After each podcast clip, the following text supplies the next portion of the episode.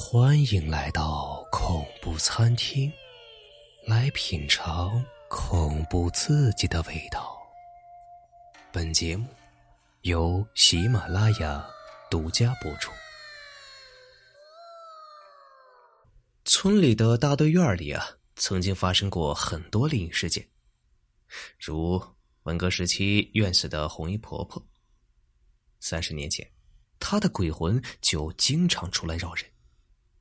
每到夏天时啊，要是有人敢在夜间去那里乘凉，睡到半夜里啊，就会被一个阴冷的声音唤醒，让你挪挪地方。你睁开眼睛朝那方向看去啊，却不见踪影。总之啊，大队院里是个极不干净的地方。大队院里栽了很多杨树，只要到夏天啊，就会非常的凉快。由此会吸引很多村民来这里乘凉。村里有个爱喝酒的年轻人，叫李全，他是一天三顿都喝酒，而且酒量贼大，每次都能喝到一斤多。有一天夏天的晚上，天气异常闷热，李全在一个朋友家里喝过酒之后，醉醺醺的来到了大队院里，觉得啊那里非常凉快。他就坐在一棵大杨树下睡着了。当他睡到半夜的时候啊，突然觉得眼前有一个小孩的身影在晃动。他睁开眼睛，看到一个五六岁大的孩子，正背对着他捡地下的杨叶吧，还在数捡到的杨叶。一片，两片，三片，四片。声音很诡异，但却很清晰。他以为啊，是村里的孩子跑来这玩的。看着这天色已晚，不禁担心了。孩子，都半夜了，你怎么不回家休息啊？那个小孩听到他的话之后啊，转面盯上他，朝他悠悠的笑了一下，随即迅速的消失在了茫茫的夜色中。李全看着那个孩子的脸时，发现他的脸上。像是贴了一块白布一样，根本没有五官，把毫无思想准备的他吓了一大跳，浑身都起了鸡皮疙瘩，不禁倒吸一口凉气，酒劲儿也全消了下去，随即惊慌失措的朝家里跑去了。后来他听村里的老人说，这以前大队院啊是属于赵家人的院地，那时啊赵家是村里的小户人家。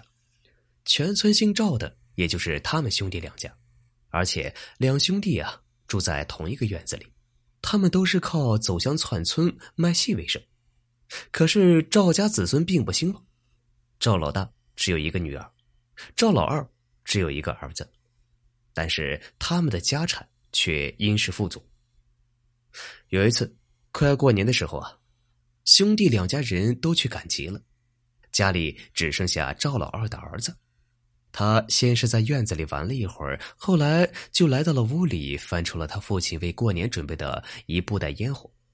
接着，他把整袋子烟火从屋子里使劲的搬到院子里，再去厨房里拿出了一盒火柴，来到装烟火的布袋边，解开布袋，他看到满布袋全是火炮，他从来没有见过这么多火炮，就兴奋的拿了一把麦穗干，划起了火柴。